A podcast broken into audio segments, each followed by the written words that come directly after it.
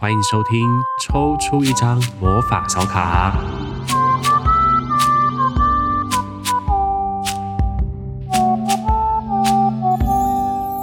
Hello，大家好，我是景路，我是 Alan。今天我们要来继续讨论姓名学里面的命宫尾数。它它到底有什么样的一些含义？在上一集的时候，我们讲到的是比较偏阳面的五个数字。那今天还会再介绍一个阳面数字，接下来就会再另外介绍四个比较偏向阴面的数字。那在上一集里面呢，也跟大家说明，我们今天讨论到的这些命宫数字啊，其实都是用你所有的姓名笔画。加总起来，然后得到那个命宫数字。所以，如果大家不清楚自己的命宫数字的话呢，你也可以到我的粉丝专业上面“景禄聊塔罗”，然后去搜寻跟我这个 podcast 有关的这个贴图，下面就会附上那个链接，让大家直接输入姓名就可以得到你的命宫数字。嗯，那我们今天要继续往下讲一个阳面的数字嘛，对不对？对对，嗯嗯。那我们上一集讲到的是零，好，结束在零。嗯。那下一个数字是？下一个数字是九。OK，九。好，所以我们都是以倒退路的方法，对对对对，往后走。那九这个数字，它还算是阳面，它对应到的是我们的长生里面哪一个名字呢？它对应在长生运势里面是地旺这个数字。嗯，那地旺大家可以听就知道说，哇，这一定是一个最巅峰的数字了嘛，就皇帝很旺的地旺。对对对对，对，就是皇帝登基的，然后非常的气势凌人那样子。所以它其实，在我们时钟的那个时间的位置也是十二点钟，就是全部都在最顶。端的地方，那地旺这个数字呢，刚好对应的是我们笔画的九这个数字嘛。那九其实就是极数，嗯，极就是极限的极嘛，最大的一个数字。所以呢，它所具备的一个关键字的能量就是气势，嗯，所以大家可以仔细去看哦。如果你们身边或是你是九的数字的人，你会对很多事情想做的事情呢，都会有一种我要做的跟别人不一样，特别宏伟。的这种感觉，这个哈跟那一种一的 哦，就是那个生命灵数一说，哎，要跟人家不一样，特立独行是有落差的哦。比方说，好，我们都盖房子，你盖三楼、四楼，老子就要盖五十楼，就是这种感觉，有没有？对，但一样都是盖房子啦哈，但是他做的就是要比别人的宏伟，气势比较宏大。那并且你去看数字，只要有九的人，他们讲话就会给人家一种气势感，即便他没有特别想要去表现这件事情，你都会觉得说他好像有一股盛气凌人的感觉，但他不是故意的，嗯，他们就是这个样子。所以九的这个数字呢，其实它很有趣，那跟他们相处也不错。比方说，哦，你是一个老板，或者是呃，你是一个主管，你觉得你的这个工作呢，你想要让他有一个。呃，很亮眼的成绩，或者是呃突破现在的困境，那给九的人去做，他们呢通常都会给你做出蛮让人惊艳的一个成果，嗯。但是说实在话，因为九这种是奇数嘛，那奇数代表的是少数的意思喽，所以其实不会是每一个九的人都能够做到这么宏伟的数字。像呃，本人有一个很从小相处很久的死党，他也是九的，他是十九画，那他。工作面向完全看不到这件事情，嗯，对，他的工作态度就是可以过就过，嗯，哎啊，可以可以怎样就怎样就好了。但是呢，他会在某一些事情上面有他的坚持，比方说他喜欢做画画、做设计，那他就会觉得他在做这些东西的时候，他就会有那个气势感跑出来，但是只限于那个领域。所以呢，这也就代表说，每个人他所具备的那个关键之能量呢，有时候他展现的面向也不见得是全面的。不是不是全方位，他可能会是在自己特别喜欢的领域去展现而已。嗯，他是这样。所以我们可以说，其实他们是比较喜欢把规模给做大，对，或者把饼画大。对，也有点像零嘛。那个想要拓展他的势力范围的时候，对，其实请九来做也是很不错的。对，嗯，对。不过前面这个 Alan 老师讲到一个很重要的提醒哦，因为不管是我们前面讲到的生命密码，或者我们今天提到的这个姓名学的命宫尾数，它里面讲到的很多关键字啊。比如说像我自己，我自己有在工作嘛，所以就在期待说，在同事身上都看到这些特质。但其实不是每一个人这些特质都会发啊、呃、发挥在每一个不同的地方，又或者是他对工作根本没有那么在乎，那他就会在他其他觉得想要去实现的领域里面去发挥他的专长。对，嗯，这个也是我们要看到人的不同面向的一个地方。对，那讲到九这个。要把规模做大，要气势要宏伟，然后做人也要表现出气势。那工作的职位上面有没有什么推荐的？呃，首先我。以前遇过最适合的就是他本身是董事长。哦、那你看，全台湾没有那么多公司嘛，没有那么多董事董事长。对，他是创业者。那不过认真要讲，还是有，比方说像是律师啊。那种比较需要跟人家针锋相对的这种数字的就蛮适合，或者是像什么立法委员呐、啊，嗯，哦，或者是说比较属于是议员这种的。那我们某一任总统确实也就是九的，呃，但我觉得我们就不要特别说是谁，大家可以去预测，他曾经是律师，然后后来就是执政的时候做了很多很厉害的事情。了解，了解，了解。所以这个气势也要发挥出来嘛，所以大家也可以去联想一下，什么样的工作需要有气势。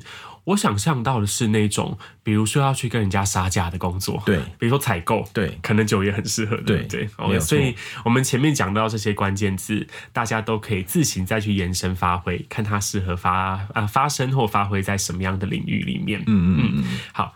就应该是我们的阳数的最后一个，对对，接下来就要往阴数前进了。对对对对，那阴数应该是八吧，从八开始。对对对对，好，接下来的话就是倒着顺下去就对了。是，那我们再就是讲到八这个数字，那八它在长生运里面，它对应的是衰这个运势。听起来有点怎么有点恐怖？对，但是不是衰哦，因为我常常会画那个图给朋友看，然后有来问问题的朋友一看到啊，我现在流年走到衰，我是不是要很衰的？没有啦，不是不是。是，对，其实大家会误会，其实衰是一个在流年里面来讲，它算是一个还不错的流年，因为我们刚刚一路从谷底爬上来嘛，然后从六七八九十十一这个这个时间的顺序这样慢慢上来。那我常常就会跟大家分享，呃，你看哦，虽然你走在十点、十一点、十二点这个位置，就是冠带灵官地旺这边是。那个运势很强嘛，然后你的整个状态很好嘛，可是这就好像爬山一样嘛，爬山的话是上山比较累，还是下山比较累？一定是上山上山累嘛。所以其实你看你在爬呃灵官地旺这两个流年的时候呢，它就有点像是你集聚你所有最大能量上到那个顶端，那那你到山坡之后肯定就是会下坡嘛。那下坡有什么优点？就轻松啊，对不对？我就顺着这样，哎、走马看花，慢慢下去就好，你也不会太累。所以衰呢，其实是一个由上往下的一个顺势滑行的一个状态。出生之后，如果他的名字算起来是八的呢，他就具备了这个力量，那多棒！他一生就是顺势而为啊。哦，顺势而为，其实就是他们的关键字。对，嗯，所以呢，八关键字就是顺势这两个字。那大家可以去看哦，其实很多呃，如果数字里面有八十八、二十八、三十八的人。他们在工作啊，或者是说他们想要做的事情呢，有时候不要太执着，反而容易成功。嗯，对。但他们如果太执着了，汲汲营营的想要办到之后，呃，也会成功，但他会变成是绕一大圈，把自己搞得很累，然后才得到这个结果。所以呢，八的人最主要是要学习，呃，很多事情就是 let it go，对，然后呢，顺势而为，然后。懂得顺顺着这个时空跟时机的这个状态去操作，就好像我们举例像股票好了啦，那大家都会说，哎、做股票就是要顺势操作嘛。像现在台湾是多头市场嘛，那我们当然就多头做。可是哦，就会有某一些八的人，就是可能从小的教育关系吧，或者是什么原因导致他这个错乱，他呢就会喜欢逆着市场做。那他而且他还觉得说这件事情哦很好玩呐，我就是怎样怎样，我们不能这样从众。但其实这个对八人来说哦，就是要特立独行，对八人就是不是很好。所以举例来讲，八跟一有点就是对比，嗯嗯哦，所以八一就一要独立嘛，那他就是比较需要说做一些是跟人家不太一样的事情。可是八不不需要。八 就是风往哪吹，我就往哪倒，尚书大人的概念。尚书大人，尚书大人的概念。然后呢，现在市场流行什么，我们就做什么。对，然后我现在要提一个案，即便他准备很久，但是他发现今天大家都对这个案子呢不是很喜欢，那就千万不要讲了。对，就这样顺顺过就好。所以他就会过得很开心，而且生活各方面就会过得很好。嗯，这个哈，我相信如果你是八的人，你听了一定会很有感。对，虽然我这样讲，大家。不是八的人会觉得有点一头雾水，可是只要是八的，你一定会知道我在说什么。是，而且其实听起来像是这个数字八，前面讲到顺势嘛，那说到顺势，也可以把它衍生成是你看得懂现在世界上需要什么，嗯，因为前面讲到的阳性数字都可能比较像是说啊还不存在的需求，我去把它创造出来，然后没有人做过的事情我去做它，可是从阴性数字，也许从八开始，它就是好，市场需要这个我就给他这个，嗯，然后老板需要这个我就给他这个，没错没错，股东需要这个我就给他这个，对，那相对应的他就可以。得到很好的一个生活的品质。对对对，没有错。所以呢，我们就再讲一下，如果你觉得你最近生活的很累，你就不想做这件事情呢，你就找八人聊天，你就会发现很多事情就是哦，对我好像不用那么累啊。诶，对啊，这件事情就这样让它过去就好了。嗯，八的人会给你这样的力量。刚前面讲到一跟八的能量有点相反嘛，那也许一跟八也是很好的互补。诶，对啊，一太冲的时候，然后八就跟你说没关系啦，慢慢来啦，很像那个泰国人就会跟你讲说在奄奄那种，慢慢来，慢慢来。OK，好，那。他们就可以在比如说冲过头的时候，然后把你拉回来。对，那相对的，万一这个八有点太软烂的时候，一可能也可以给他一点点哦往前进的那种感觉。对对对对，让他以顺着一的这个步调走嘛，这也是不错的。嗯，好，那所以这群很舒服的慢慢下山的八，然后我们数字要继续往下走，走到命宫尾数的七。嗯嗯，好，那命宫尾数七呢，对应在长生的。流年上面是一个听起来就很可怕的名字，叫做病，生病的病，生病的病。呃，其实也没有到很可怕，因为下一个会更可怕。对，叫做病。那病呢，它的数字就是七嘛。那关键字的力量呢，就是转变，或者是说变化这个概念。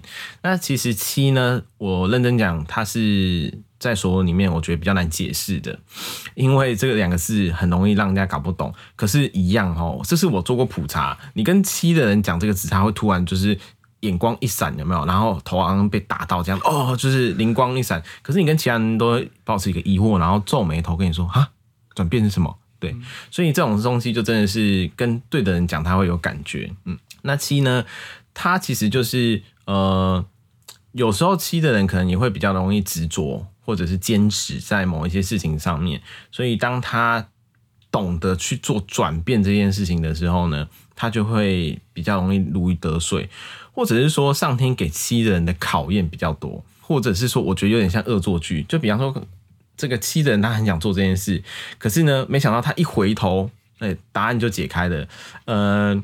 不知道大家有没有看过一部电影，一个带 VR 的虚拟游戏的那个啊，一级玩家啊，一级玩家，对对对，然后里面有解一个关，就是大家都一直往前冲，有没有？但是他后来主角发现，原来这一关的解法就是倒退路，嗯，然后就解开了，就是有点像是七的人要面对的一个课题这样子。我举一个例子哈，是我真的遇过七的人，但这是一个小事啊，一个生活小事，就是我以前有一个七的朋友，那他搬家很急哦。大家习惯用五九一找房子嘛，他一直在找房子，他已经可能他只有三十天的时间可以搬，他已经找到二十天了，都找不到，然后整个很焦虑要爆炸，他每天无时无刻就是一直不断的更新五九一，然后后来就跟我聊天嘛，然后我觉得他也是抱持着尬聊的态度，就跟我讲啊，那不然你帮我看一下我这个有没有办法解决啊什么，我就说好好随便随便，那我就帮他看，那我看完之后我就跟他讲说，哎、你你要学会转弯啊，你是不是都一直用五九一？他说对啊。然后我说，那你除了五九一之外，你有用什么吗？其他方式找吗？没有啊，五九一现在最好找，就是用五九一就好了。你还有用什么？他们就会这样子。那我就后来就跟他讲说，好，那不然你要不要试试看去找布告栏？嗯，对不对？施工所门口贴布告栏嘛。然后他就跟我讲说，找我五九一都找不到了，布告栏怎么可能会有啊？一直就是这样子。然后我就跟他说，好了，你就反正你没事嘛，人家就出骑骑车出去就看看就有了。然后他就真的骑出去看，然后一直骂骂咧咧这样子。然后哎。结果隔两天跟我讲说，哎、欸，真的找到了，就真的在布告栏上面找到一间他觉得非常符合他条件的，然后屋况又好的，然后就搬走了。那其实这个就是转变的概念了。是，嗯，所以其实刚前面讲到对应到那个长生运里面是对应到病这个字。对，那其实怎么讲，人之所以会生病或者进入一个病的状态。也是因为你长期处在一个不健康的环境里，你没有要做出转变嘛？对对对。所以为什么人家都说，可能有些人会觉得啊，吃西药的时候，某些事情会反复的发生，你在压抑那个症状，嗯，可是你自己并没有做出生活上的改变的时候，状况就会持续下去。嗯，所以对应到七的这个转变，那也许是一个蛮有趣，大家可以联想的地方。对，你想要改变现状，你就得要做出转变。对，嗯，是。嗯、那对于这种转变啊，在职场上面又要怎么样发挥转变这个关键字的力量？其实我会觉得他们在职场上面，呃，多数的事情呢，应该是可以处理得蛮好的，就是不要陷入这个焦焦灼。那我个人觉得他们有，他们可以当做是一个指标。就是当他们负责的一个 case 一直在撞墙的时候呢，你就可以知道说，那这个可能是照这个方式进行是不太适合的，那就可以换一个方向。但是对于七的类型的人，他就比较没有像前面有呃限定，或者是说特别推荐是一定要从事什么职业啊，从事什么行业啊，就比较少。嗯，对，就没有。那个转变，就比较像是生活中的一个嗯执行的原则，但在职场上面的话，就会有不同的方向可以去运用。对，嗯，没有错。那转变完了之后，哈，很恐怖的关键字哦，衰病。对，那刚才有讲最恐怖的，往下走。叫做死，哦，死亡的死。对，他在流长生运的流年就是死，那对应的那个笔画数字是六，那它的关键字的力量叫做信念。那这个是这个这个六这个数字的信念呢，它是一种理念的概念。所以呢，如果你是六的人呢，你的人生的任何时候，你一定要保持对事事物存在信念这件事情，你才有办法撑过去。因为死嘛，死死就结束了嘛。那你看到你人死了之后，什么东西会剩下来？只有理念会剩下来嘛。所以在这个流年给我们的启示就是，当六的人他呃。名字刚好取到这个数字，那他要具备的这种能量就是信念存在。比方说，我有我有老板朋友，他们是是命这个数字就是六的。他其实，在创业的过程中，不管遇到什么困苦，他只要保持那个信念，他最后就是比较容易会度过，他就比较容易会有一个好的成果。那你去跟六的人聊天呢，有时候你会觉得说有点搞不清楚他到底想干嘛，甚至会有一种不太能理解。那六的人有时候也会觉得别人笑我太疯癫，我笑他人看不穿这种感觉，对，因为他们自己会有自己的理念存在。可是最重要的就是你。你要相信自己的理念，然后并且要能够落实它啊，不然理念最终只会变成是一种空想。嗯嗯，对。那我们前面呢就讲到，比如说从这个衰。病，然后走到死，那这个死听起来好像是懂得把某些事情去做出完结、做出结束嘛？那这个命宫尾数是六的话，会有这样的能量吗？其实你讲的没有错，死这个数字确实在整个流年的规划中，它是进入一个收尾的时间，也确实会有一些呃结束的东西。那六的人会不会有这个能量？我觉得是会有。但是还是会看他们每个人自己的发挥的面向是怎么去操作的，对。但是最主要关键还是他们对很多事情的信念的这个存在的力度要够强。那对于这个信念，我们要怎么样把它实现在职场当中？因为确实前面讲到，你必须要相信自己。想要去实践的东西嘛，那不管外在环境 多困难，其实你应该都可以用这个信念去克服。可是什么样的职位或工作类型适合发挥这样子的关键词呢？呃，我觉得他会比较，也会比较偏向是精神领袖的面向的工作类型。呃，因为我突然想到有一个知名的历史人物，蛮适合来诠释六这个事情的，就是刘邦。哦，刘邦对，很知名，很知名。他他因为他是二十六画，那其实你看他本来他也算是中国少数白手起家的帝王之一了嘛。一个就他，那不然就是朱元璋了。嗯，那他这个六呢，他也算是从很早期开始，他可能就会很有这样的野心。所以当六的人，他的信念够够坚持，而且这个信念度够强的时候，他能够做出来的那一种格局也会是比较宽大的，也会是比较广的。嗯所以其实，呃，如果是命宫尾数是六的朋友，可能也要反复问自己一个问题，就是那我到底相信什么？对，我做这件事情想要实践什么理念？那或者是说啊，在真的做不下去的时候，就要莫忘初衷，回到初心去思考，说当初为什么要做这样的事情？嗯，没有错，没有错。那很多困问题就可以迎刃而解，这样子。对对对对对。嗯，好。衰病死，我们来到最后一个数字了嘛？五，对，有点害怕，它会 对应到什么长生的那个字？好，长生的五呢？呃，应该说五这个数字，它对应的长生叫做绝。那绝这个，我们要解释一下，死哈是人死亡，就是你要埋入土里，可是你的肉体还存在，所以你给人家瞻仰仪容，你的信念会哦提醒大家嘛。那觉它就变成是一个虚空状态，就是灵魂的，或者是你的灵魂一缕幽魂飘起来这样子。那所以觉呢，它是一个最虚空的一个空泛的一个时间点。那它所代表的关键字力量就是感觉或是感应。那觉这个数字呢，我觉得是在这个所有的这个关键字的解释里面第二难讲的。第一个是转变的，然后第二个是觉。可是我告诉大家哦，觉是一个非常好的数字，因为只要你的数字是五，就是十五、二十五、三十五、四十五的，你先天都会具有特别强的第六感。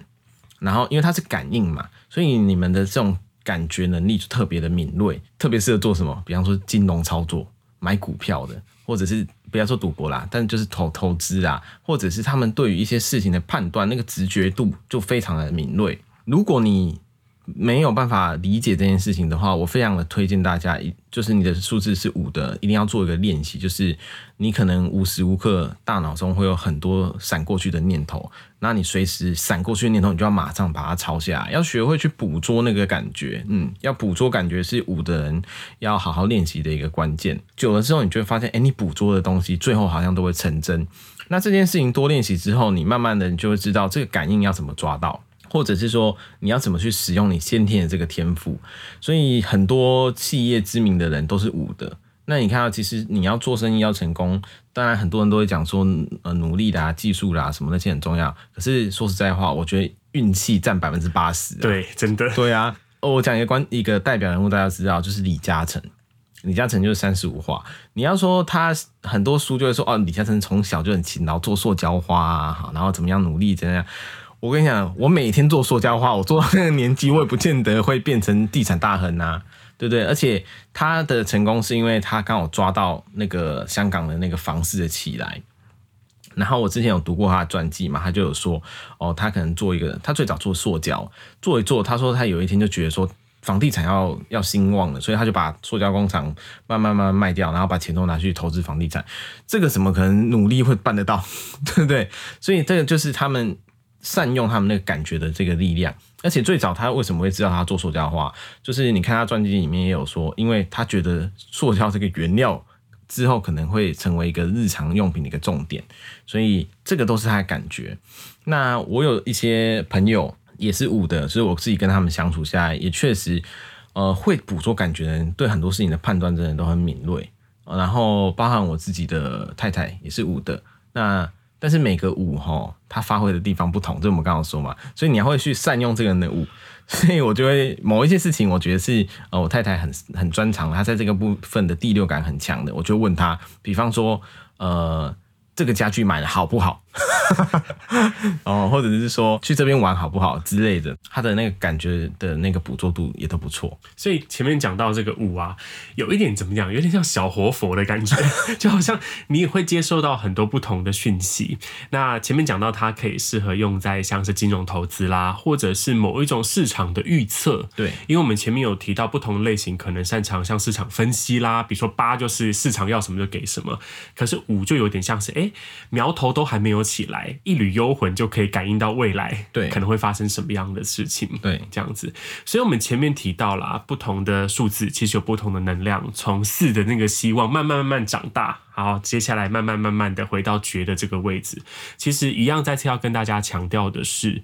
每一个关键词它都有正反面，嗯，所以其实它可以发展的能力都是不一样的，就不要被那些比如说长生里面的那个病死诀，然后给吓到这样子，嗯，呃，我觉得这些数字的应用其实它就是很有趣的。那，呃，呃，其实我自己会觉得，当然很多朋友会来找我做分析嘛，然后，呃。当然，在分析的时候，可能对方也没那么多耐心去听我们解释这些原理，所以常常我也都是讲重点。就比方说，这个人就像我刚刚举的例子嘛，只要这一的人来跟我说他想换工作，可是他又不确定他到底是要留在现在的公司呢，还是去新的地方会比较有发展，我就会直接先问他说：“那你觉得哪个比较有自信？”从从这些方式去判断，其实你就可以得到很好的应用了。就是你真的能够去理解你生命中的这个力量，我相信你生生活中。七十趴、六十趴以上的这种困难呐、都会比较容易化解，因为人生就是两难嘛，何去何从跟怎么选择嘛。那你都可以用这些东西去做评判的标准。